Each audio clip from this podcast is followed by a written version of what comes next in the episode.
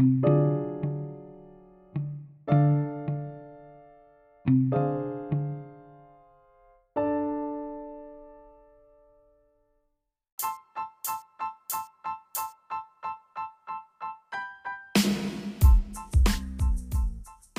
hombre rebelde. Autor Albert Camus. Sexta parte.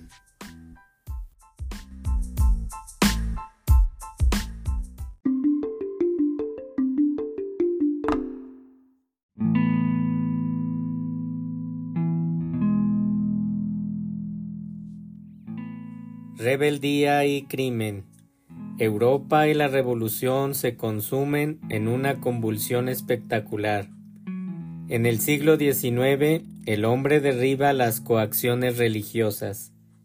En la cumbre de la tragedia contemporánea, entramos entonces en la familiaridad del crimen. La verdadera condena de esta época es hacer pensar que no es bastante sangrienta la sangre ya no es visible, no salpica arriba en el rostro de nuestros fariseos. El espíritu europeo se percata de que, si no quiere morir, necesita también luchar contra los hombres. Si retroceden, tienen que aceptar morir, si avanzan, matar. El reino de la gracia ha sido vencido, pero el de la justicia se desploma también. En pura lógica hay que responder que crimen y rebeldía son contradictorios. En cuanto un hombre suprima a un solo ser de la sociedad de los vivos, queda excluido él mismo. Cuando Caín mata a Abel, huye a los desiertos. Cuando el criminal y la víctima hayan desaparecido, la comunidad volverá a formarse sin ellos. El criminal mata y muere, para que quede claro que el crimen es imposible. De aquí se pasa a la contradicción y al nihilismo.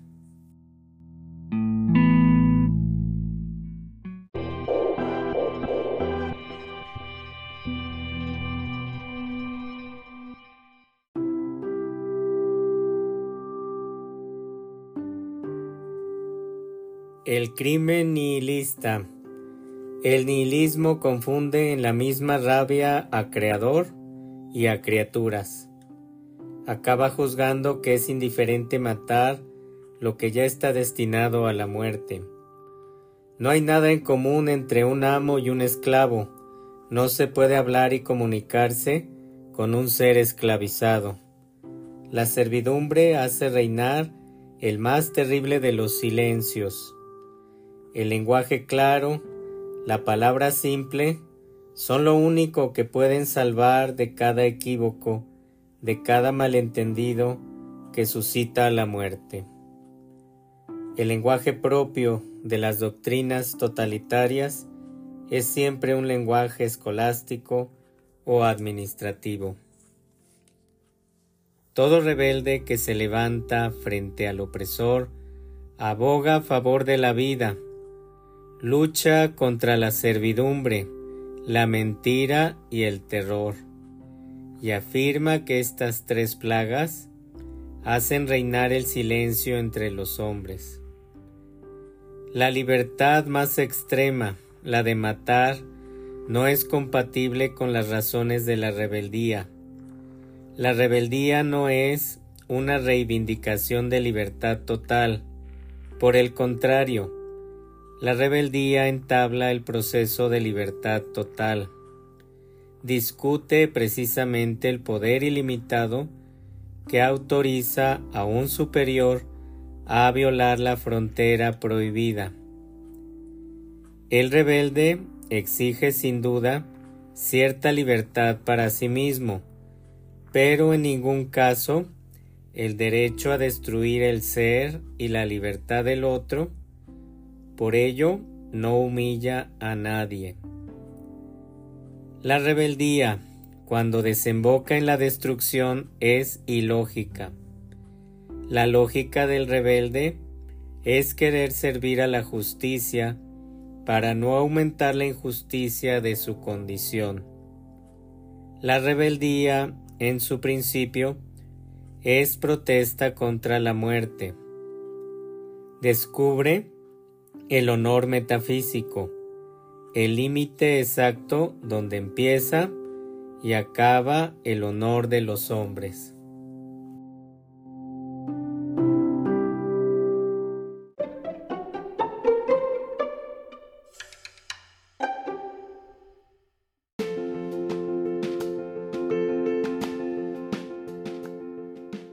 El crimen histórico.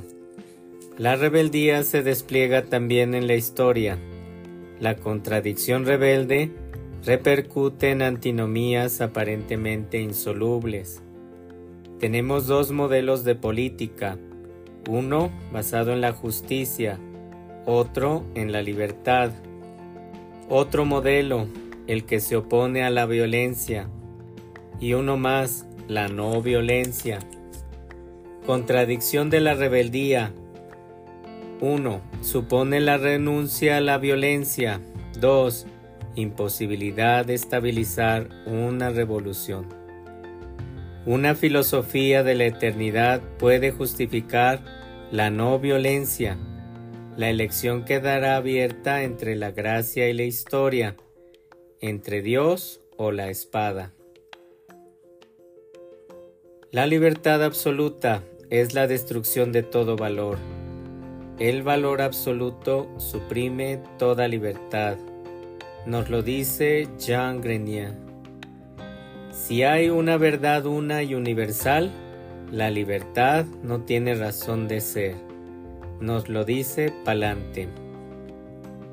Hay al parecer una oposición irreductible entre el movimiento de la rebeldía y los logros de la revolución.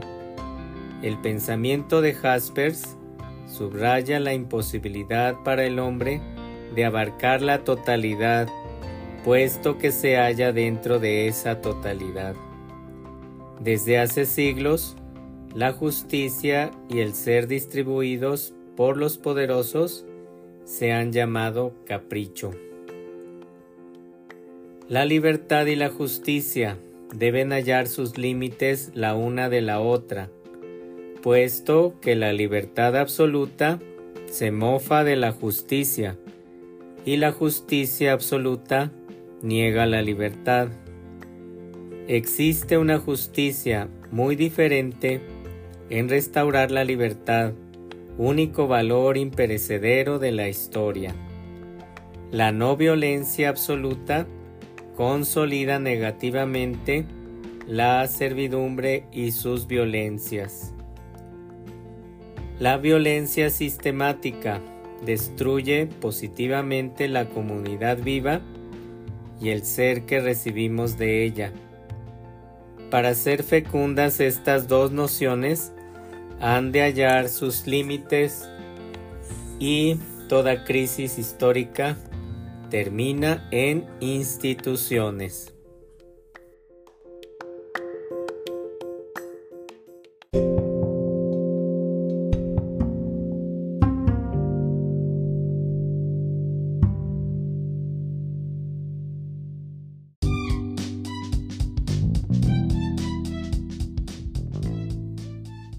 Mesura y desmesura. En historia como en psicología, la rebeldía es un péndulo desajustado que recorre las amplitudes más locas porque busca su ritmo profundo. La inteligencia es nuestra facultad de no llevar hasta el límite lo que pensamos a fin de que podamos creer en la realidad. Nos lo dice Lázare Viquel. La ley de la mesura se extiende a todas las antinomías del pensamiento rebelde. Ni lo real es enteramente racional, ni lo racional del todo real. El mundo no está en una pura fijeza, pero no es solo movimiento, es movimiento y fijeza. Heráclito inventor del devenir, establecía un límite a ese fluir perpetuo. límite simbolizado por Némesis, diosa de la mesura.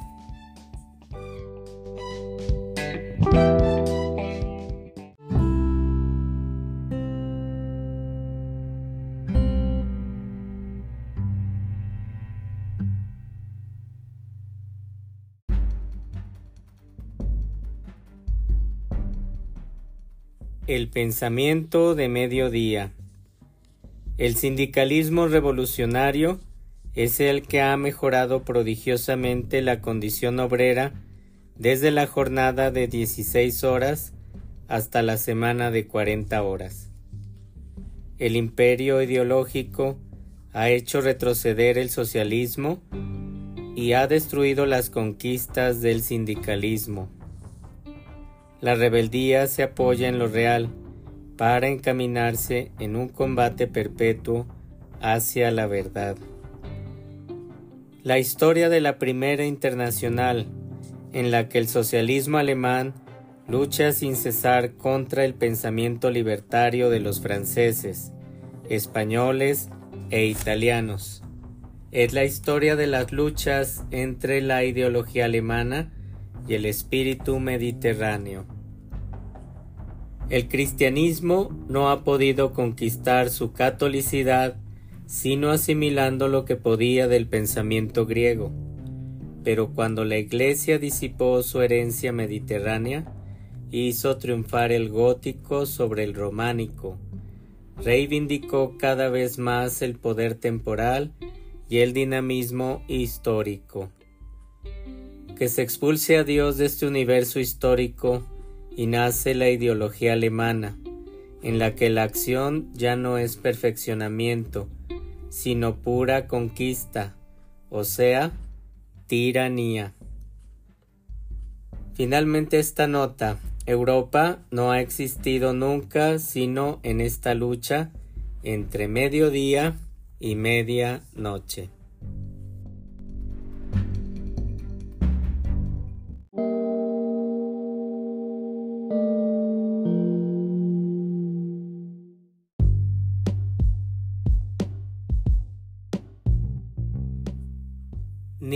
Nihilismo burgués y socialismo cesario.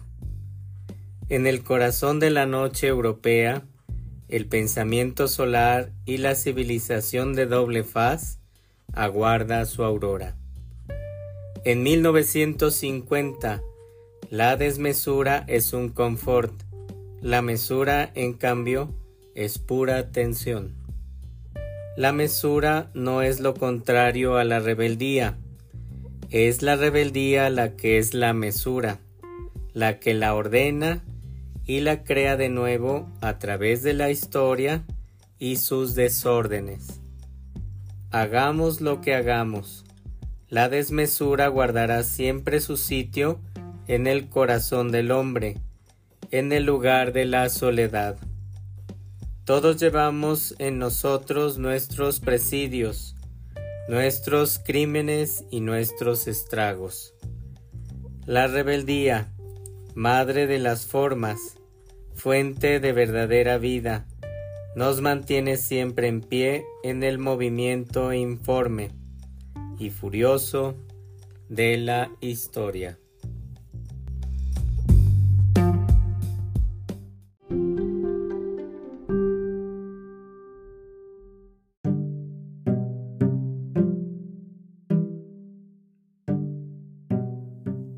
Más allá del nihilismo.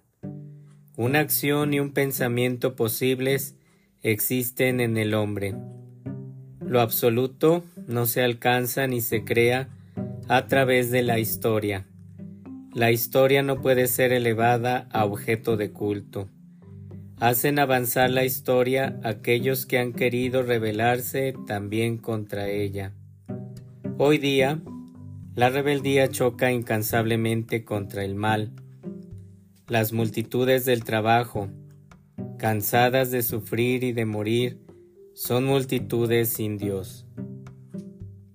Cristianismo histórico está más allá de la historia. Materialismo contemporáneo, el cual cree dar respuesta a todas las preguntas. Desde hace 20 siglos no ha disminuido en el mundo la cantidad total del mal. Ninguna parucía, ni divina, ni revolucionaria, se ha cumplido. Tan pronto como la rebeldía, olvidando sus generosos orígenes, se deja contaminar con el resentimiento, niega la vida, corre a la destrucción.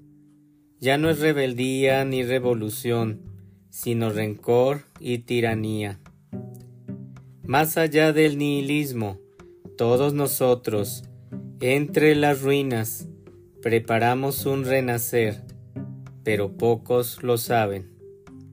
En el mediodía del pensamiento, el rebelde rehúsa así la divinidad para compartir las luchas y el destino comunes.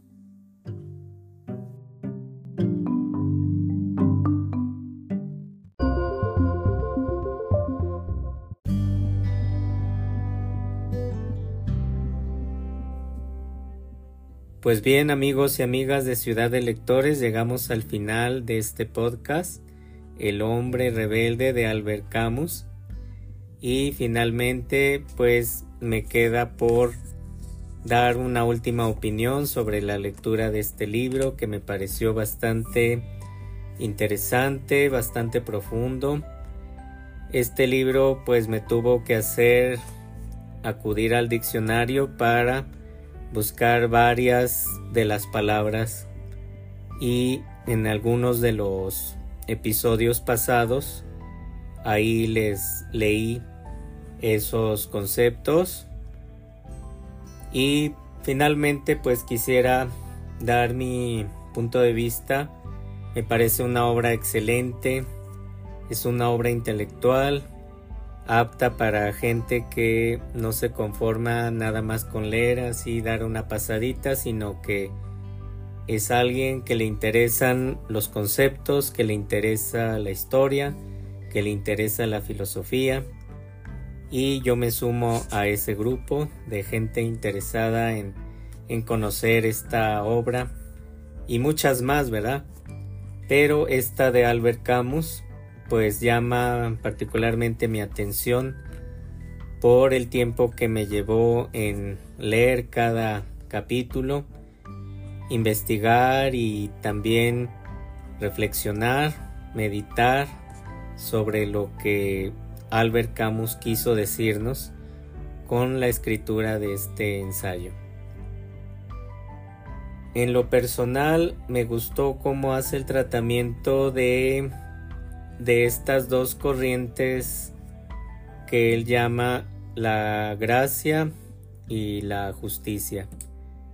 Y la gracia yo la entendí como aquellos que eran los reyes, y que se vivía de la teocracia porque se pensaba que el rey era como un representante de algo divino y por eso toda esta situación de, de tenerlo en un trono, de que tuviera una corona y que toda su familia era cosa especial.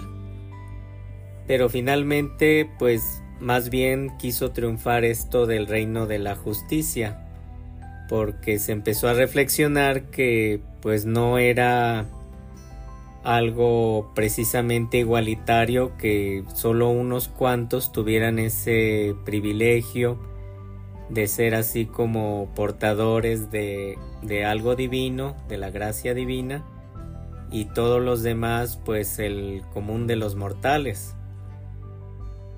Pero sin embargo, a pesar de que se derroca al rey de Francia y con él fueron posteriormente en la historia cayendo los, los reinados y los reyes, pues también este reino de la justicia no ha sido precisamente algo muy exitoso, sino que ha traído muchas revoluciones, muchos descontentos y finalmente podremos caer como aquí lo dice Camus, que el mismo comunismo puede caer también en esa situación casi igual que, que los reyes, en los que pues sigue habiendo esa desigualdad, pero de otra manera. Entonces, pues tenemos algo muy interesante en esta obra que nos va a hacer reflexionar siempre. Tenemos que darle sus relecturas porque mucho de esto ya pasó. Mucho de esto se, escribió en un contexto diferente a nuestra época siglo XXI y sin embargo hay que entenderlo en el contexto en el que fue escrito este tratado, este ensayo. Pues quiero felicitarlos por llegar hasta aquí y me despido dándole un adiós a esta obra en cuanto al podcast pero como, todos los, como todos los libros que gustan, da tristeza despedirse de ellos. Así es que la conservamos para cuando la queramos volver a escuchar esta narración y hasta luego.